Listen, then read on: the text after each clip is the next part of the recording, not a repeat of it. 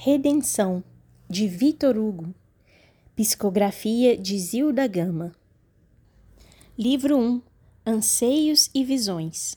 Capítulo 1 Não posso me eximir ao desejo de, por algumas horas, prender-vos a atenção, leitor amigo, com a narrativa de trágica odisseia ocorrida no início do século XIX, no departamento da Normandia Ocidental. Havia lá um castelo feudal, erigido pelos gauleses, que povoaram aquela região, à margem direita de sinuoso afluente do Sena, que lhe deslizava à retaguarda, formando um semicírculo. Por vezes, na época das chuvas torrenciais, as águas de ambos, avolumadas, davam-lhe a aparência de extenso e profundo lago, com escoadouro para a mancha que lhes não ficava muito distante. Nesse castelo residia um casal de nobre estirpe. Os condes de Argemon, descendentes de bretões, com sua filha Heloísa, moça de peregrina beleza, que na era a que me reporto completara dezessete açucenais primaveras. Os pais, austeros e virtuosos, educados numa época em que o orgulho, o despotismo e a vaidade eram apanágio dos brazonados, não se deixavam avassalar por preconceitos condenáveis. A unigênita que o Senhor lhes concedera como dádiva celeste, reclusa no instituto religioso de Rouen, desde tenra idade, desconhecia por completo os festins mundanos, pois até aquela idade ainda não os havia presenciado. Afeita às preces, aos retiros espirituais, a todos os preceitos católicos, sem descurar de nenhum deles, mas sem excessos devocionais, ficava às vezes imersa em pélago de íntimas dúvidas, oriundas de objeções antagônicas aos ensinamentos que lhe ministravam os clérigos. Perspicaz, inteligente, submissa, era adorada pelos preceptores e pelo reitor do internato, senhor de Brusier, grave sacerdote muito compenetrado dos seus deveres espirituais. Uma surpreendente e lúcida percepção das coisas transcendentais flutuava-lhe na mente, tornando-a meditativa e apreensiva do porvir. Um dia, já adolescente, estando algo febril, foi dispensada dos serviços matinais, quer escolares, quer espirituais. Achava-se no vetusto jardim do colégio, seguida por uma de suas preceptoras. Visível e intensa amargura, secreto augúrio de desditas, transparecia-lhe na bela fronte. Sabendo a enferma, o senhor de Brusier foi ao seu encontro. Entre os dois havia estreita afinidade espiritual, apesar da diferença de idade. Coisa assim como entre o crepúsculo e a alvorada, o término e o desabrochar de um dia. Ele, sexagenário, alquebrado pelo rigor dos invernos terrenos e pelo bronze dos dogmas da religião de que se fizera modelar pastor, ela, em pleno rosicler de uma nova existência, estimavam-se, contudo, profundamente. O senhor de Brusier, depois de arguí-la sobre a saúde, sentou-se à sua esquerda e, sorrindo, perguntou: Em que andas a cismar desse jeito, Heloísa? Ela relanceou o lindo e meigo olhar pelo vasto parque em plena eclosão estival, com os arbustos engrinaldados de flores, um ambiente de aromas suaves, e falou, melancólica. Por que, caro mestre, envolvida nesta formosa natureza, convivendo com estremecidas professoras e condiscípulas, acarinhada por desvelados progenitores, quando tudo parece concorrer para minha felicidade, sinto-me sempre angustiada e pressagio um futuro de tormentos? É porque as almas angélicas, minha filha, quando pousam na terra, às vezes por momentos, quais andorinhas celestes no cimo de um campanário, têm a nostalgia do paraíso e não se habituam às trevas e invernias deste planeta. Que dizeis, mestre? Então me considerais um espírito angélico? E se eu vos disser que me julgo uma alma delinquente, e por isso me vedes sempre apreensiva, pois que me preocupo muito com as penas irremissíveis? É porque és humilde e piedosa, Heloísa, apesar da situação de realce de teus dignos pais. Não enveredes, porém, por assuntos impróprios da tua idade e só compatíveis com os que, como eu, já se avizinham do túmulo. A bela adolescente emudeceu por instantes, fixando, cismadora, o saibro que prateava as alamedas do jardim. Visível o esforço que fazia por dominar a explosão dos pensamentos que lhe vulcanizavam o cérebro. Subitamente, faces purpureadas por indômita emoção e o olhar fulgurante fixo no sacerdote, falou com estranha eloquência. Perdoai-me se vos causar qualquer desgosto, mas não devo ocultar ao meu prezado confessor o que se passa em meu íntimo.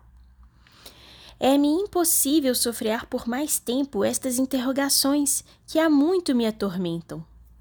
Que é o que aguarda o pecador quando deixa este mundo? O sofrimento eterno? Como interpretar a justiça divina que condena perpetuamente os criminosos? não desmentem as penas irremissíveis a misericórdia do Criador?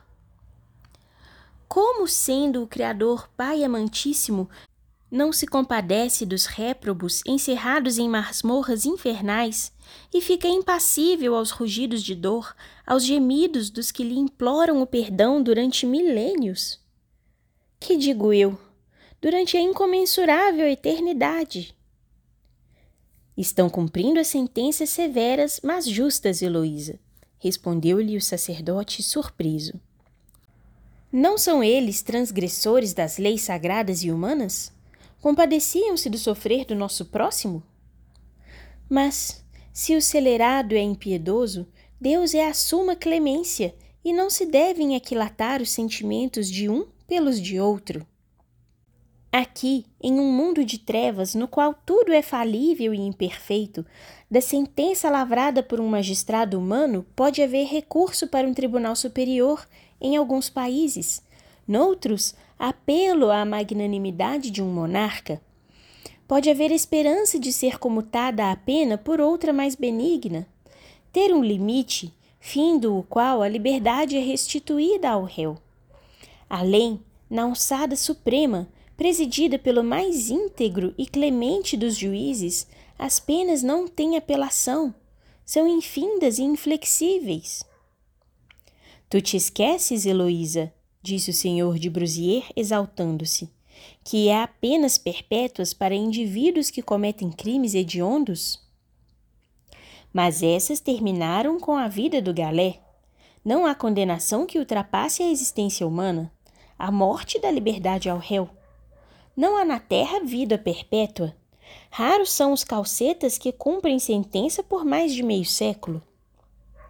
Mas avaliai o que sofre um daqueles desventurados durante o tempo que passa no presídio. Segregado da sociedade que o teme e dos entes a quem mais ama, alimentando-se parcamente, coberto às vezes de farrapos, sem luz, sem conforto, sem uma palavra de consolação tiritando de frio ou asfixiado em masmorra infecta, ultrajado, azorragado. Será crível que, após tantas torturas físicas e morais, ainda o aguarde o inferno, o calabouço eterno? Os magistrados são cruéis quando expedem sentenças que só terminam ao fim da atribulada existência que atinge a avançada decrepitude, pois a dor redime todo o crime. Basta às vezes um decênio, um ano, um mês, uma hora de martírios, de remorsos, de lágrimas, para que seja reparado um delito praticado talvez em um momento de insânia, de inconsciência ou de ódio incontido. O homem peca porque é ignorante e impuro, sujeito de paixões violentas. Deus é a suma perfeição, a bondade infinita, como não se compadece dos míseros delinquentes quando, arrependidos, contritos, supliciados, lhe imploram misericórdia? Por que fica inexorável perante os brados de dor eterna dos condenados por por ele próprio que os pode redimir e perdoar? Porque afrontam eles os seus decretos sublimes? porque os desconhecem inúmeras vezes. Se não houvesse severidade e repressão, o crime haveria de proliferar com mais intensidade neste mundo, onde os maus excedem os bons. Não me refiro à punição merecida, mas à sua duração ilimitada, caro mestre. Depois de alguns instantes de reflexão, sem haver recebido elucidações convincentes do encanecido sacerdote, fez-lhe nova e diversa pergunta. Quem ofende o Criador? É o corpo ou a alma? A alma, filha. Por que me perguntas? Tens alguma objeção a fazer? Sim, porque, a meu ver, suponho que o nosso espírito pode planejar um delito monstruoso, mas sem a ação material dos braços jamais o executará. Penso, pois, que a alma é responsável pela iniquidade concebida, mas o corpo é conivente e por isso punido mediante deformidades ou moléstias dolorosíssimas. Ela é o motor, ele efeito. O espírito é senhor, o corpo escravo. Este obedece àquele. Seria ilícito puni-lo pelo crime que foi obrigado a cometer? Por que então os despojos dos suicidas e dos hereges são excluídos dos cemitérios católicos? Por que se lhes recusam preces? As almas atormentadas nas chamas infernais, se as houver, não têm maior necessidade de rogativas que as dos bons e justos? Que culpa cabe ao escravo por haver obedecido ao seu tirano senhor? Para que muitas criaturas, atemorizadas do que as aguarda, evitem cometer o suicídio e a heresia condenados pela Igreja, sabendo que seus corpos serão inumados como irracionais, em lugares não sagrados pelos sacerdotes ou por Deus. E que lugar neste mundo não é abençoado por Deus se foi ele quem elaborou todo o universo? O padre, perplexo e aturdido, calou-se. Ouça, prosseguiu Heloísa. Tenho às vezes ideias esquisitas e singulares que julgo não se originam do meu cérebro. De onde provêm elas? Quem mas inspira? E por que discordam do ensino que hei recebido desde a infância? Quem me sugeriu estas que, há muito, me preocupam, isto é, que não temos, porém, várias existências terrenas? Por que conjeturo que os entes humanos são sujeitos a enfermidades, a legiões, dissabores, para que seus espíritos se depurem de todas as máculas e possam ascender às regiões de paz ou bem-aventurança? Não serão os deformados, os mutilados, os desditosos, galés do Onipotente, justiçados pelos tribunais celestes, que vêm aqui, onde pecaram, remir todas as monstruosidades que perpetraram, a fim de obter o alvará da liberdade eterna? Não será, pois, a terra o apavorante inferno, lugar de castigo e reparação? Não nos faculta assim o Pai magnânimo os meios de redenção e, portanto, em vez de penas perpétuas, todas as iniquidades não serão remissíveis? Cala-te, filha, murmurou de Brusier, desorientado com os argumentos da jovem colegial que ele considerava até então ingênua criança. Onde fostes aurir essas loucas interpretações teológicas? Ah, no meu próprio íntimo, em noites de vigília e meditação. Pois contas apenas pouco mais de três lustros És uma adolescente que mal desperta dos folguedos da infância e já tens vigílias e te preocupas com esses dogmas transcendentes, Heloísa. Esses pensamentos não são teus, mas certamente sugeridos pelos agentes satânicos. Por que, padre? Que mal terei feito ao nosso próximo? Não me tendes ouvido em confissão? Já me acusastes de alguma falta grave? Não cumpro escrupulosamente todos os preceitos cristãos? Que é que garante a salvação das almas se Satã se apodera das que se abroquelam na fé e na correção do proceder? Não recebo o sacramento da Eucaristia, que os sacerdotes afirmam ser o corpo, a alma e a divindade de Jesus?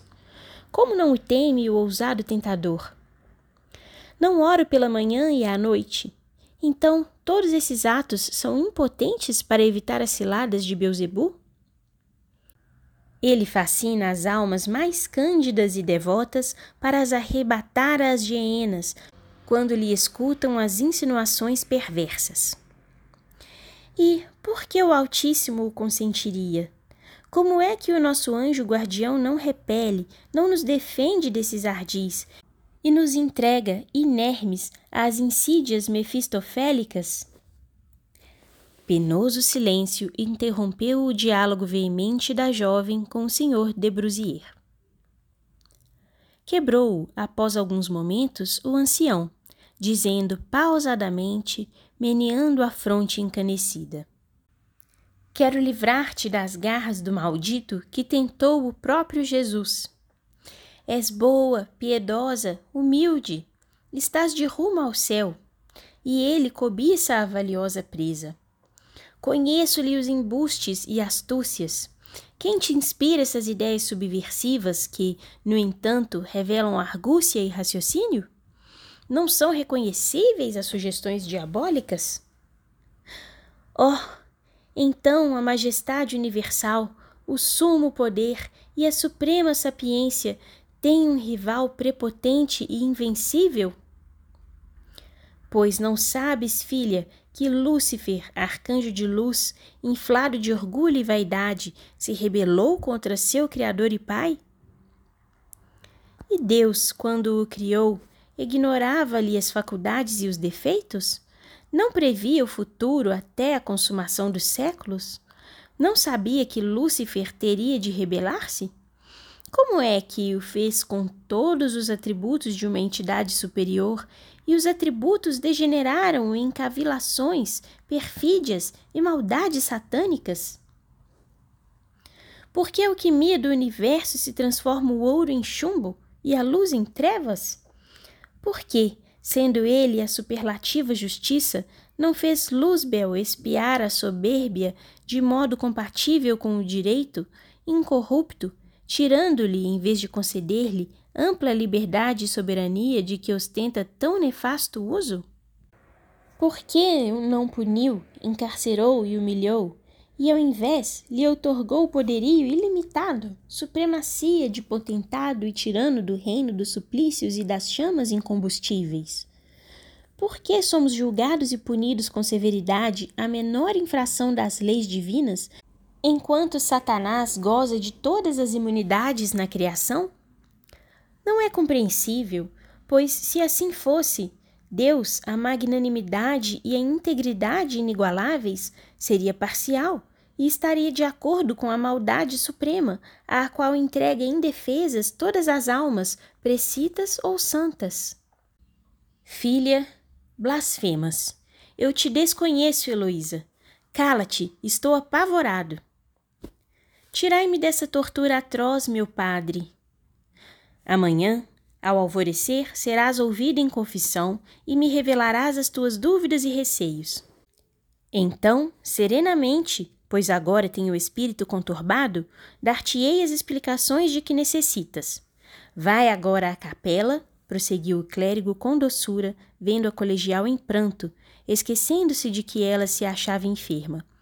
E, enquanto tuas colegas recebem a sagrada partícula, deves orar longamente, implorando à compassiva Mãe de Jesus o seu patrocínio para que não caias nas emboscadas do tentador. Heloísa de Argemon retirou-se, com os belos olhos nublados de lágrimas, para o santuário do internato, consagrado à Mater Dolorosa. Ficando a sós, o encanecido sacerdote deixou transparecer na fisionomia invencível desalento. Depois, lentamente, cerrando as pálpebras, alçou as pálidas mãos ao firmamento radioso, rogando-lhe luzes e argumentos que destruíssem os da querida discípula, que o deixaram aturdido, com a alma revolta e submersa em torrentes de amargura e perplexidade. Pareceu-lhe então, no silêncio absoluto do velho parque, estar ouvindo em maremoto violento o entrechocar fragoroso dos dogmas seculares da sua amada Igreja, tornados de vidro e feitos em estilhas por alviões colossais descidos do infinito, empunhados por titãs invisíveis. E o agoniado ancião não percebeu que, para o seu espírito acrisolado na virtude, soara o um instante bendito de ouvir, pelos lábios de uma criança, as verdades radiosas que, disseminadas pelos arautos siderais, hão de destruir os erros milenares que têm eclipsado a justiça da majestade suprema. Fim do capítulo.